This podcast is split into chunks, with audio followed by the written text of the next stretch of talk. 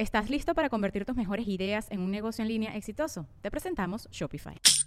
Tal vez no lo sabías, pero nuestro podcast More Than Mamis es un negocio. Y lo comenzamos, por supuesto, para desahogarnos y hablar sobre la maternidad, no para convertirnos en expertas de ventas y del e-commerce. Así que sí, necesitábamos ayuda para vender nuestro merch y poner en marcha nuestra tienda. Por eso estamos tan contentas de usar Shopify. Regístrate con tan solo un dólar por mes en shopify.com barra sonoro, todo en minúsculas. Ve a shopify.com barra sonoro para llevar tu negocio al siguiente nivel. Shopify.com barra sonoro.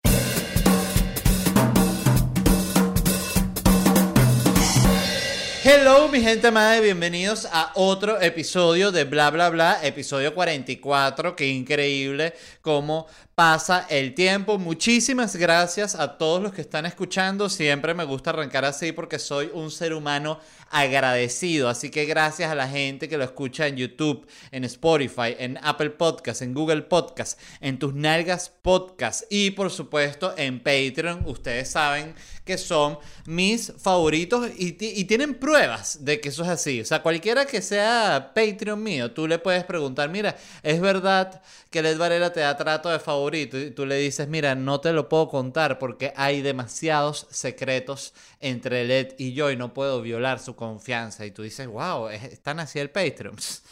No tienes ni idea, es muy fuerte. Es así, entonces, si tú no formas parte del Patreon, Siempre lo digo, que pedazo de ridiculez, pero se resuelve rápido. Vas a patreon.com slash bla bla bla podcast y te suscribes al único plan que hay que te da acceso previo a los episodios del martes y del sábado y te da un episodio exclusivo, único para ti todos los jueves. Así que diversión a millón.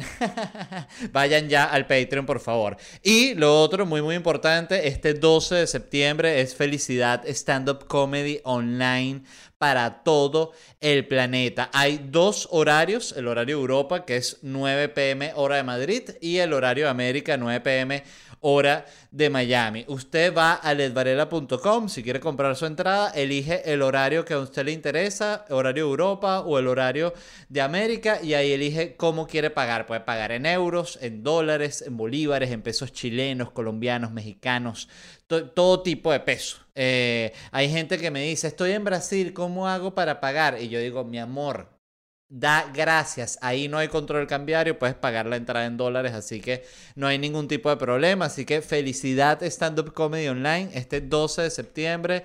Va a estar hermoso. Entradas en ledvarela.com. Hoy les voy a hablar de una cantidad impresionante de noticias. De verdad, el mundo está que no para, pero la noticia que más me alegró es que Greta Thunberg regresa a clases. Finalmente, Dios mío.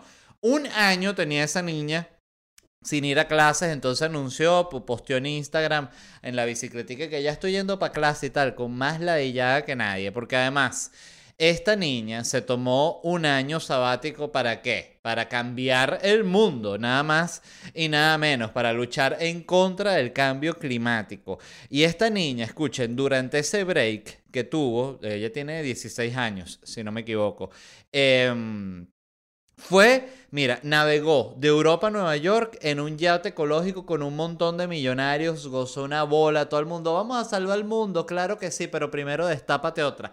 ¡Pah! Champaña divino, así me imagino yo todos los viajes en yate, yo me imagino, porque soy una persona marginal, que se destapa una botella de champán para el desayuno, para el almuerzo, para la cena, todo es ¡pa!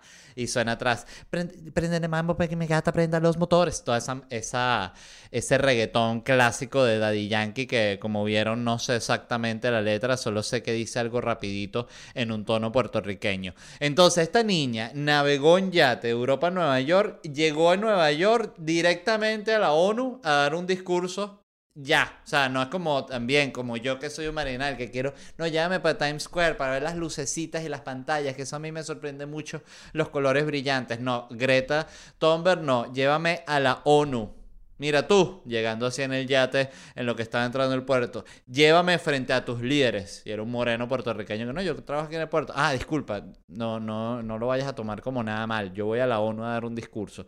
Fue, dio el discurso en la ONU. Fue nombrada persona del año de la revista Time. O sea, eso fue todo lo que hizo Greta Thunberg en un año. Yo pregunto aquí, ¿Qué hicieron los compañeritos de salón de Greta Thunberg? Ustedes lo están respondiendo en su casa los que están escuchando esto. No hicieron un coño de madre. Un coño de madre hicieron. O sea, Greta, eh, que además siempre lo pienso, qué mal plan estar en el mismo salón de Greta Thunberg, tener la misma edad que ella y tener que interactuar, porque es como que, disculpe, ¿y ustedes qué quisieron ahorita en toda esta pausa que hubo por, por la pandemia y todos los, los otros chamitos como de, no, yo, bueno, yo jugué Fortnite, no, yo jugué Fall Guys, ah, sí, yo cambié el puto planeta, ¿oyeron? Por ustedes, irresponsables, sí, Greta, ya lo has dicho. Ah, bueno, para que sepan. ¿Qué tal en el Fortnite? En el Fortnite se, se cambia el mundo. No, no, Greta, en el Fortnite no se cambia el mundo. Mmm... Eso me imaginé. A ver, y les pregunta Greta a los niños, ¿y con, con quiénes se reunieron ustedes esta semana? No, bueno, yo me reuní con un primito de Estocolmo que, eh, que bueno, que no, no, no habíamos compartido mucho, nuestros papás no ven así demasiado, y bueno, pasó un día en la casa, se quedó a dormir y también jugamos Fortnite, él, él no le mete tanto. Ah, ok, le dice Greta Thunberg. Yo me reuní esta semana con la canciller de Alemania, no sé si la conoces, Angela Merkel. Estuvimos reunidas viendo cómo resolvíamos todo esto del planeta mientras tú juegas con tu primito. Pendejo. Bueno, pero Greta Thunberg, ¿qué pasa? Así me, a mí me encanta imaginarme esa gente que es tan, tan buena así. Eh, como que son unos cretinos en la vida real. Eso me da placer. Como que Greta Thunberg nos joda. Tomás, así que bueno, ¿qué pasa? Vale, si me, sientan aquí a, a, Donald Trump en esta mesa, le parto el culo en un debate. Los papás, Greta, ya, son las 3 de la mañana, por favor, anda a dormirte dormir nada. La contaminación no descansa. Bueno, eh, en fin, Greta Thunberg volvió a clases, así que el mejor de los deseos para ella. Me parece absurdo que una niña que fue persona del año en la revista Time tenga que regresar al bachillerato normal. O sea, si yo fuese Greta Thunberg, yo no, yo diría, pero ustedes no han visto cuántos followers tengo yo en Twitter, les diría a mis papás. No, pero hija, es que igual tienes que ir a, a clases. ¿Para qué? O sea, si quieren, es más, si es, si es cuestión de clase, yo les daré clases a ellos de cómo ser buena persona. Bueno, Greta, pero es que igual tienes que sacarte el título. ¿Qué título? Y el título que tengo es este, mira, papadito. La revista sí. Persona del año de la revista Time. ¿Qué me estás diciendo? ¿Qué título? Título de bachiller de Estocolmo. ¿Quién es persona del año de la revista? Greta, ya. Los padres. Eh, otra noticia que me gustó mucho y se las quería comentar es que hay como, se está dando como una especie de guerrita entre Facebook y Apple. Ustedes han visto que yo le, le sigo la pista en general a cómo están estos conflictos entre empresas de Silicon Valley. Me gusta, eso es como una, una peleita que a mí me gusta presenciar. Y ahorita se están dando Apple y Facebook porque eh, Apple en su nuevo sistema operativo puso una actualización que hace más difícil que Facebook pueda traquear los aparatos Apple, este, dónde está la gente, por dónde están pasando, me imagino que, que, que, están viendo todo eso, ¿no? Todo lo que pueden sacar a través de la aplicación. Eh, Apple está funcionando como una especie de muro. Entonces Apple dijo que ellos están haciendo eso para proteger la privacidad de sus clientes y todo esto, que ellos lo que están es preocupados como empresa. Y Facebook está poniendo el, grito en el cielo porque ellos dicen que eh, ellos usan esa data esos, esos tracking y toda esa cuestión de ubicación y, y de todo lo que tienen acceso a través del celular justamente para dirigir publicidad súper específica y dicen que pudiesen eh, perder sus ganancias, eh, reducirse en un 50%. Imagínense esta locura. Y otro de los argumentos de Facebook es que no solo los afecta a ellos, sino que también afecta a los comerciantes que usan Facebook para, para anunciar así audiencias súper específicas, ¿no? Entonces, bueno, eh, me gusta esto, no sé qué irá a pasar, porque yo creo que Apple, y esto es lo que yo siento, no le pudiese importar menos la privacidad de la gente, sino que lo que está sucediendo es que ya las de las, estas empresas de Silicon Valley o estas empresas, vamos a llamar de, de mundo digital, ya dominan el mundo por completo. O sea, ya no es como hace unos años que todavía tú veías otras empresas echándole bola, que si el de IKEA, el de Zara, eh, no, que yo aquí vendiendo los flujos de Sara todavía estoy entre los más millonarios. Ah, sí. Entonces de repente empezaron a subir estos como unos animales y ya ellos están como solos. Entonces empieza, ojo, entiendas esto como la parte del programa en la cual yo hablo de economía y de Silicon Valley, eh, que es un tema del cual realmente desconozco por completo. Eh, la, la, realidad del cómo se maneja más, del, más que estas noticias que puedo ver, ¿no? Eh, y me parece que se están dando como una coñaza sabrosa porque están empezando. Apple está ahorita defensiva porque está con todo este conflicto de que ya un montón de gente no le quiere pagar la cuota del 30% del, del, del iStore, ¿no? Que si tú quieres tener tu aplicación ahí, no, el 30% va para Apple. Entonces ya Epic Games se le molestó. Tuvieron también un conflicto con WordPress porque WordPress es gratis. Entonces Apple y que, mire, ¿y tú por qué eres gratis? Si tú eres gratis, ¿cómo me pagas tú mi 30%. No, pero es que nosotros siempre hemos sido gratis, Apple. Ah, bueno, gratis allá afuera. Te me vas para el, vete ya. Entonces, coño, pero ¿qué pasa? Apple está agresiva. Entonces está agresiva ahorita incluso con Facebook. Entonces están todos como que salieron así, bueno, ¿qué pasa? Amazon, Apple, Google. Bueno, ¿qué? ¿Quién es el de la data? ¿Quién es el de la data recha buena aquí? ¿Quién es el que vende más? Bueno, y toda esa locura, ¿no? Eh, y a todas estas, de nuevo, la industria del hierro. Y que recuerdan la industria del hierro. Cállate la boca, industria del hierro. ¿Qué te pasa?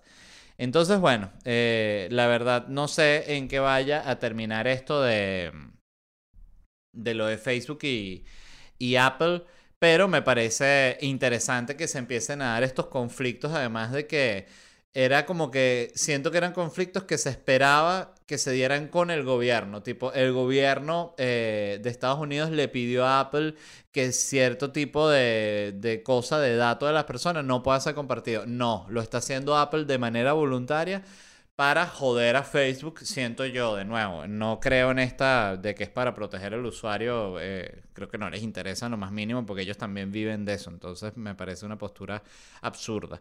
Entonces, bueno, ojalá se, se maten entre todos ahí y, quede solo parado que si Twitch.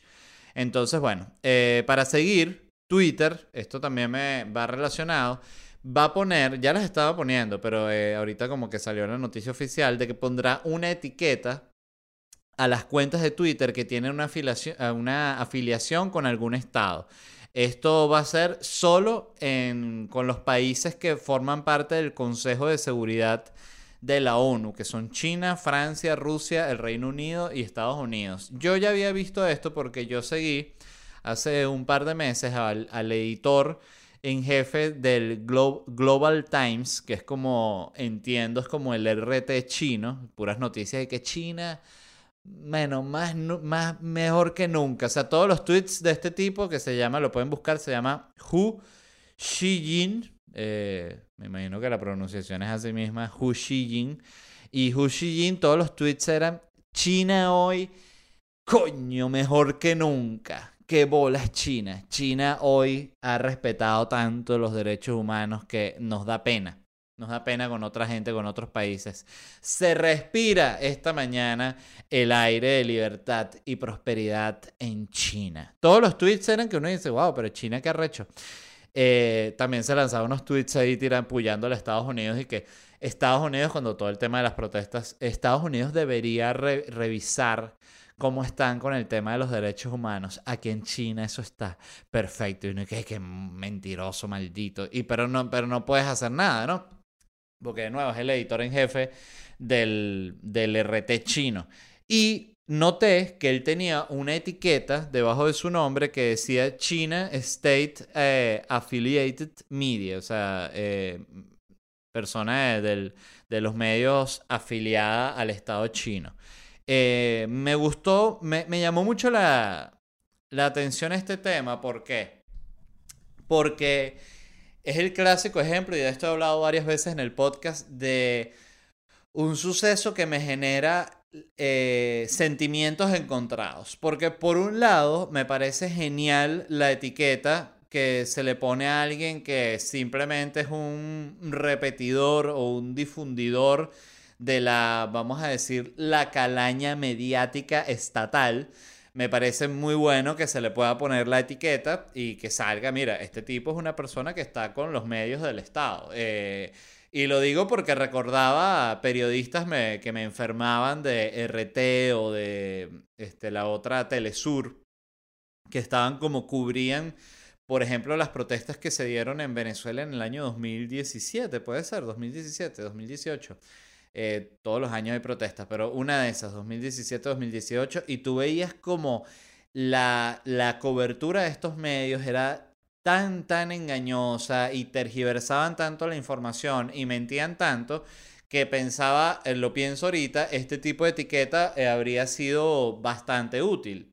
Pero por otro lado, y por eso es que digo que me genera sentimientos encontrados, me parece que es una cosa de una flojera mental horrible, porque tú debes poder tener el criterio para leer un mensaje de alguien o de un medio y poder entender a quién afecta y a quién favorece ese mensaje, como es el caso de este editor chino, les repito, llamado Hu Xijin. Búsquenlo en Twitter y van a ver que tú no tienes que ser un genio para entender que esta es una persona que está a favor del Estado chino, porque todos los tweets son pro chino, que chévere es China, ay, China está mejor que nunca, que nadie tuitea así. Eso no tiene ni siquiera que ver con nacionalismo. Tú puedes ser nacionalista y justamente en ese sentido estar preocupado por lo que está sucediendo con tu país.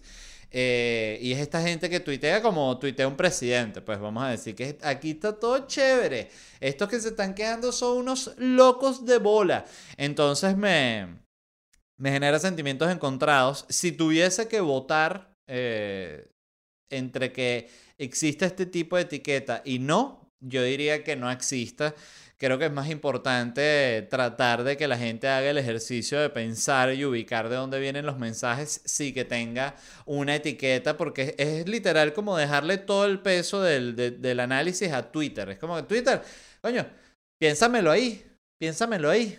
ya vi ese tweet, pero no, no sé, no sé quién es eso, piénsamelo ahí, dime qué es eso. Oye, eh, hay que echarle un, poquito de coco. Entonces me pareció interesante este tema de la etiqueta y digo, para terminar la idea, que no votaría o que votaría eh, porque no estuviese la etiqueta, porque siento que ¿dónde termina la etiqueta? Porque entonces si una persona que se ha comprobado que miente, tú le tendrías que poner una etiqueta de este es un mojonero, es un mentiroso habitual. Entonces no no, no, no, sé, no sé dónde termina, de nuevo. Me parece que es una intención interesante la que hay detrás, pero me parece que a fin de cuentas es flojera mental y ya, y, listo. Eh, creo que la gente debe tener la capacidad de analizar de dónde viene una idea.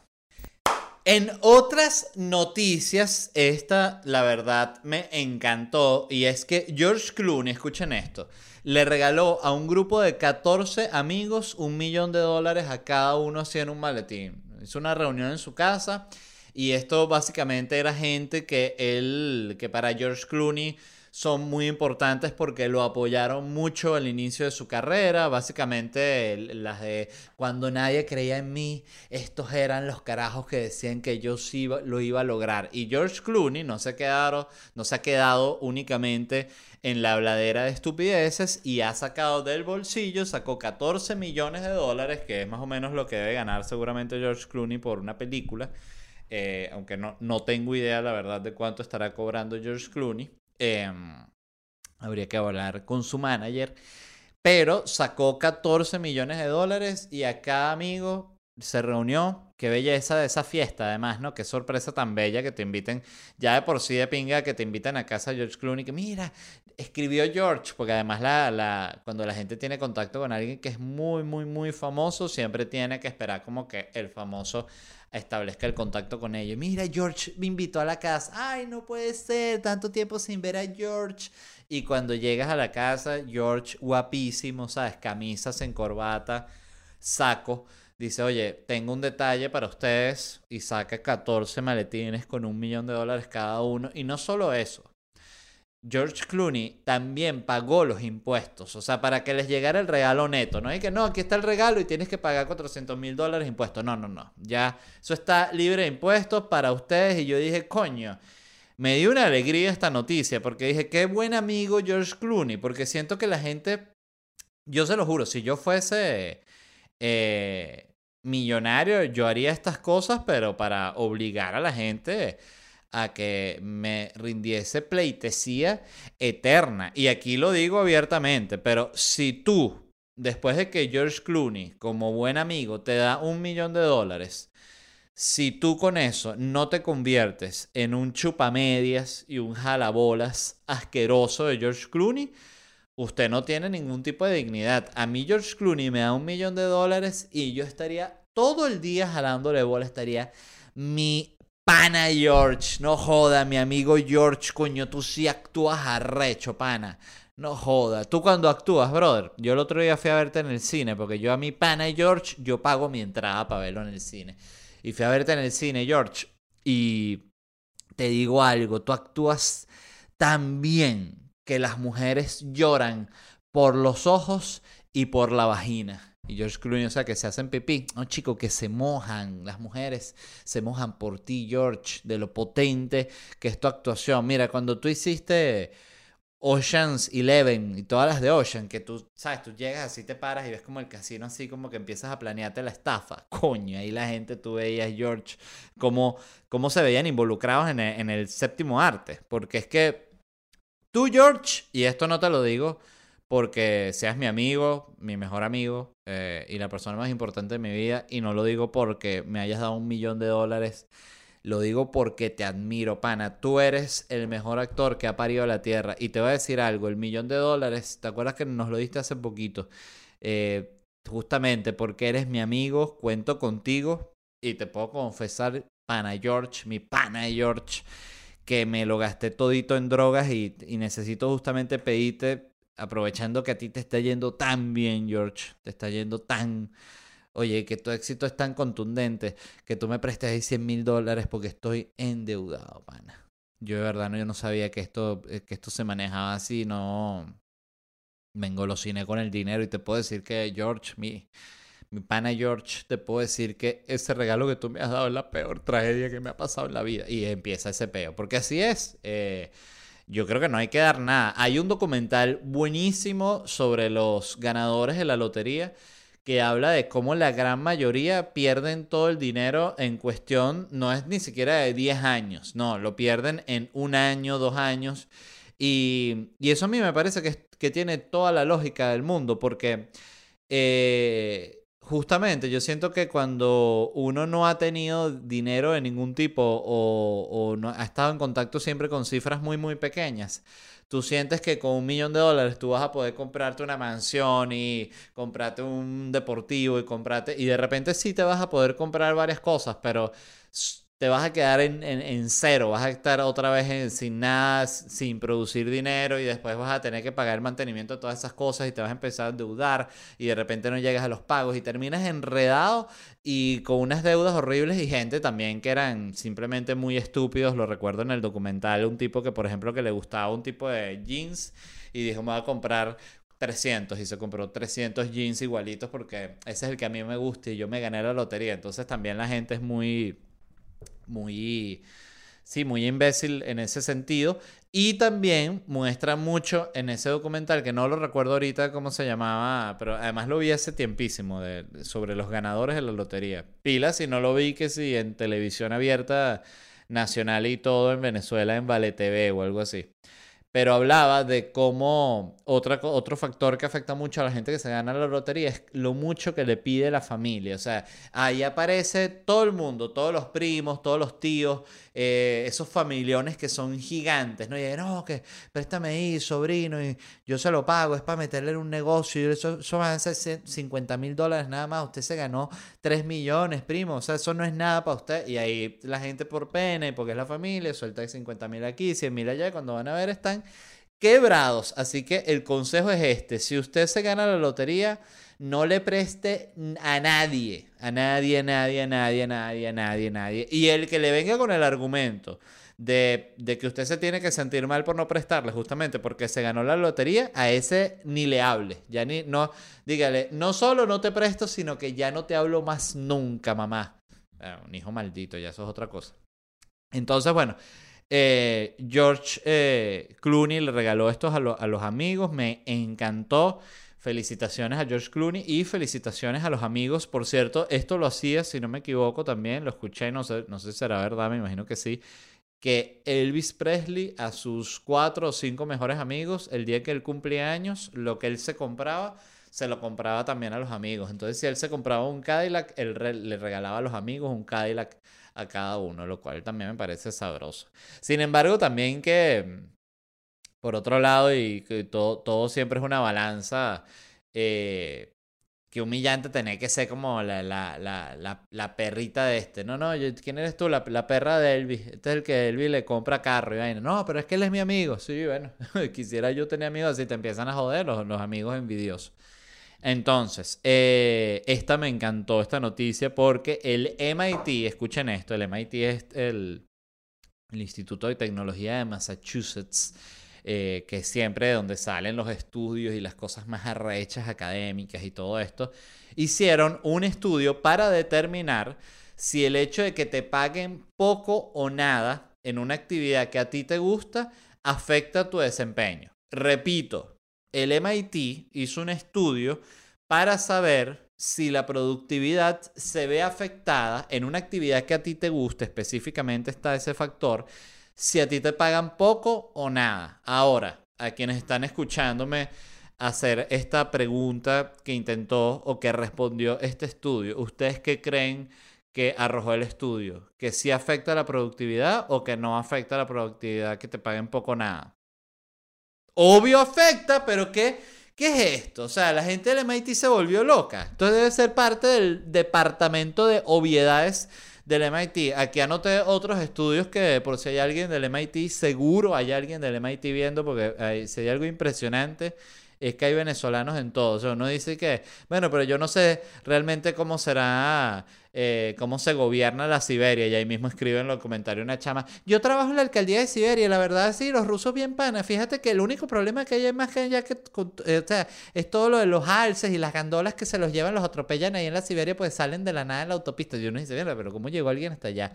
El punto es, eh, otras ideas de estudios para que haga la, el MIT eh, aquí anoté algunos. Uno es, este es el estudio para comprobar si molesta que te den una cachetada. Entonces aquí básicamente el estudio es que tú le sales de sorpresa hacia la gente y le das una cachetada duro y ahí anotas, sacas una libreta y anotas si le molesta o no.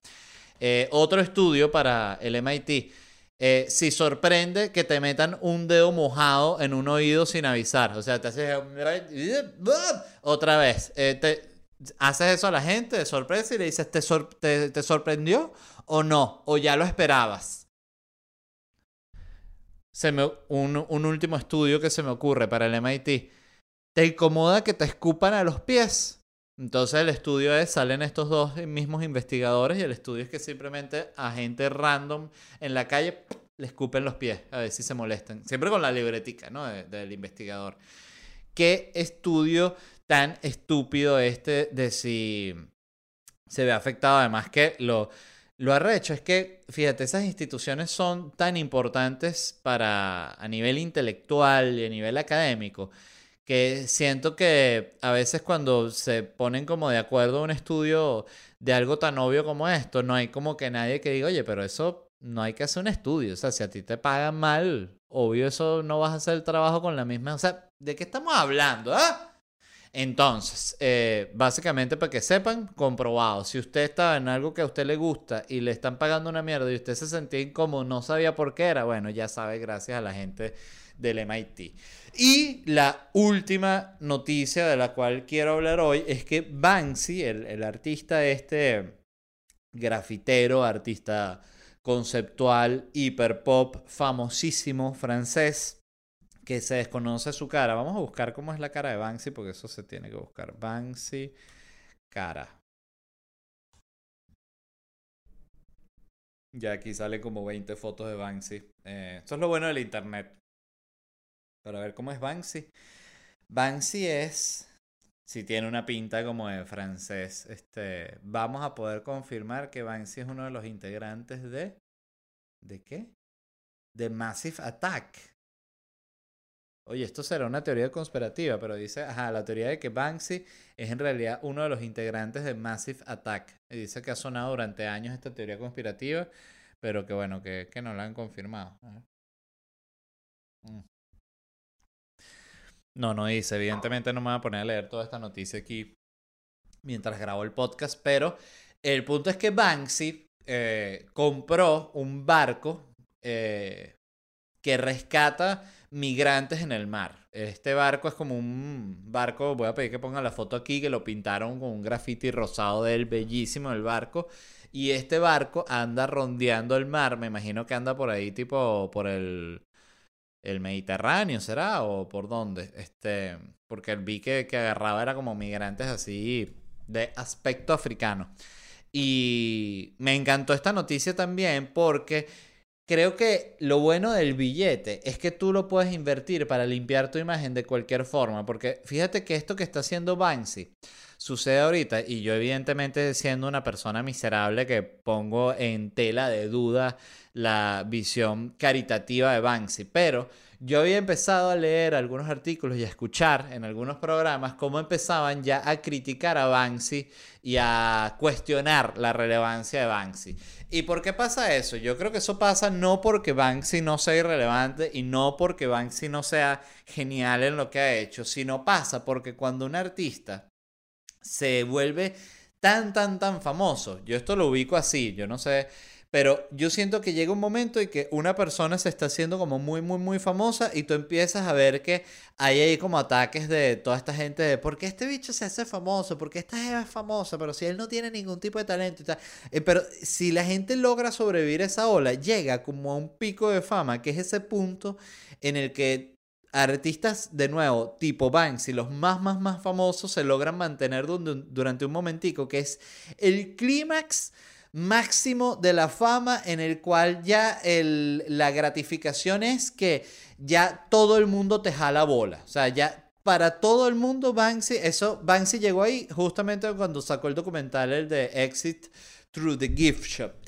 Em, vieron mi inglés, ¿no? Este, tienen que entender, por supuesto, que yo aprendí inglés viendo las películas de los patos de hockey. Entonces, por eso básicamente es muy malo.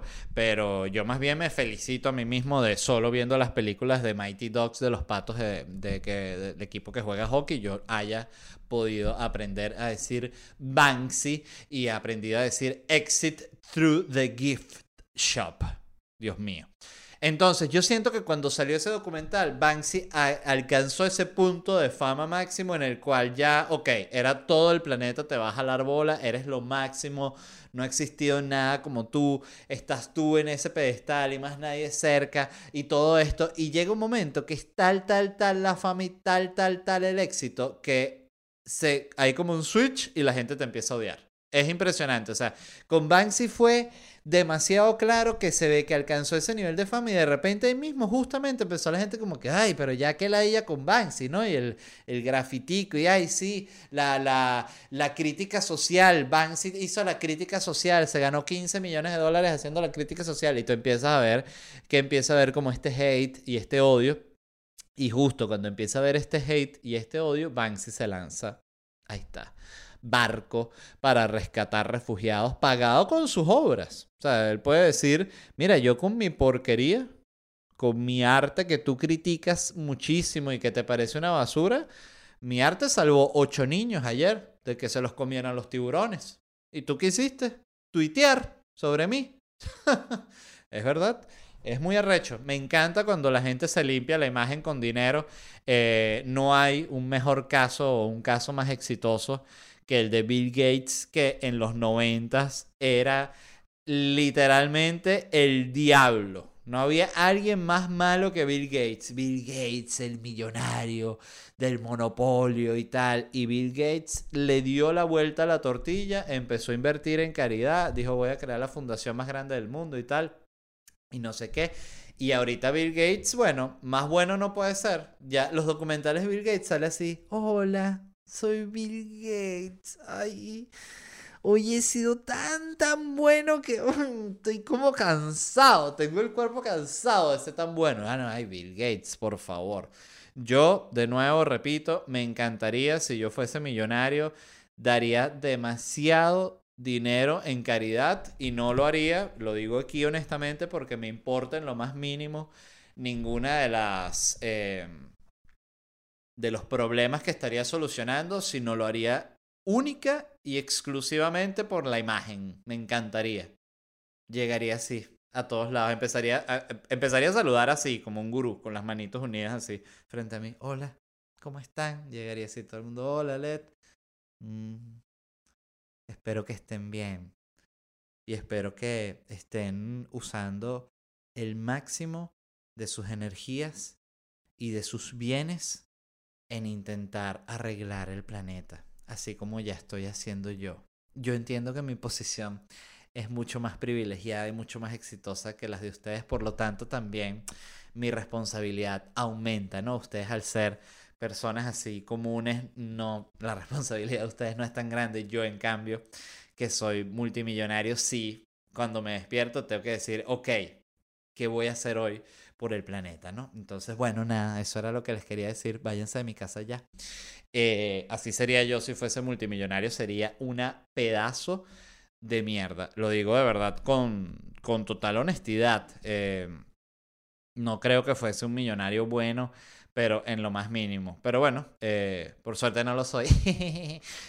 yo creo firmemente que el dinero y el poder cambia por completo a la gente y que si hay una afirmación tonta que tú puedes hacer respecto a la vida, es decir, yo si tuviese tal tipo de poder lo usaría para tal y para tal y para tal porque no existe. O sea, eh, creo que en los políticos se ve muy, muy claro cómo cuando los políticos son joven, jóvenes tienen toda esta etapa como que se les nota el idealismo y que se les nota que genuinamente creen que pueden cambiar las cosas y les das 10, 20 años y ya son gente que están viendo cómo darse la puñalada porque entienden que es la única forma de sobrevivir en el entorno en el que ellos quisieron hacer su vida. Entonces es, eh, creo que una cosa es como tú crees que es y otra como realmente es, ¿no? Pero bueno, eh, eso es todo del programa de hoy. Muchísimas gracias a todos los que escucharon, de verdad, los amo de todo corazón. Eh, como digo siempre, independientemente de la plataforma a través de la cual estén escuchando, sea YouTube, sea Spotify. Yo soy de usar Spotify, no sé ustedes, Apple Podcast eh, lo uso poco. Eh, hay algunos podcasts que escucho por ahí, pero más que todo uso Spotify y YouTube. Y también, como siempre les digo, gracias a la gente de Patreon, de verdad, de todo corazón. Ustedes son mis favoritos y es porque vivimos en un sistema capitalista. Siempre lo digo, si viene otro sistema y tumba el sistema capitalista y ahorita el Patreon, mira, ahorita el Patreon va a ser obligado para todo el mundo. Ah, bueno, entonces ya, si es obligado, será obligado. Pero por ahora, gracias, los amo. Y si ustedes no forman parte del Patreon, asómense para que vean cómo es la cuestión. Patreon.com slash bla bla bla podcast. Te suscribes al único plan que hay y eso te da acceso previo a los episodios del martes y del sábado y te da un episodio exclusivo todos los jueves. Y súper importante, súper emocionante para mí, este 12 de septiembre es Felicidad Stand Up Comedy online para todo el planeta. Hay dos horarios, el horario Europa que es 9 pm hora de Madrid y el horario América 9 pm hora de Miami. Eso significa que son dos transmisiones distintas. Si tú quieres comprar tu entrada, entras en ledvarela.com y eliges el horario en el cual te conviene verlo y ahí eliges en qué moneda pagar. Puedes pagar en euros, en dólares, en bolívares, en pesos chilenos, mexicanos, colombianos, toda vaina. Eh, puedes pagar con fotos de pies, si los pies están decentes y limpios, podemos llegar a algún tipo de acuerdo. Así que hay muchas posibilidades. Eh, gente me ha preguntado, oye Led, estoy en Brasil y ¿cómo hago para pagar? No me sale la opción de Brasil. Allá no hay control de cambio, así que usted paga en dólares y después, como les dije la otra vez, abre la ventana de su casa y grita, gracias que no hay control cambiario. Gracias cualquiera que sea el gobierno, que eso no cambie.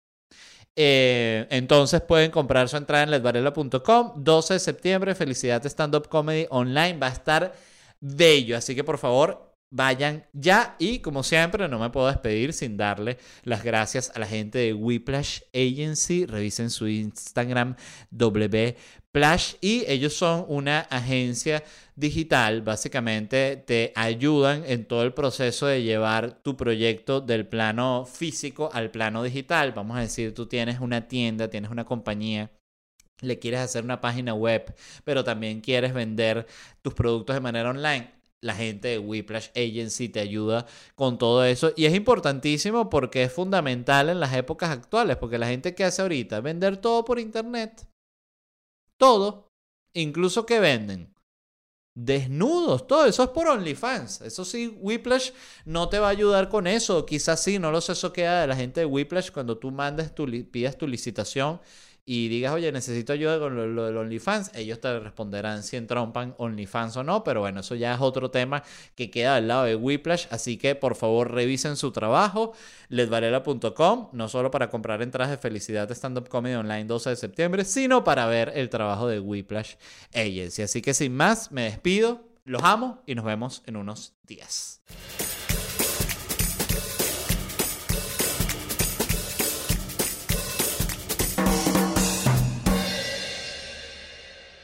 Judy was boring. Hello. Then Judy discovered ChumbaCasino.com. It's my little escape. Now Judy's the life of the party. Oh, baby, Mama's bringing home the bacon. Whoa, take it easy, Judy. The Chumba life is for everybody. So go to ChumbaCasino.com and play over 100 casino style games. Join today and play for free for your chance to redeem some serious prizes.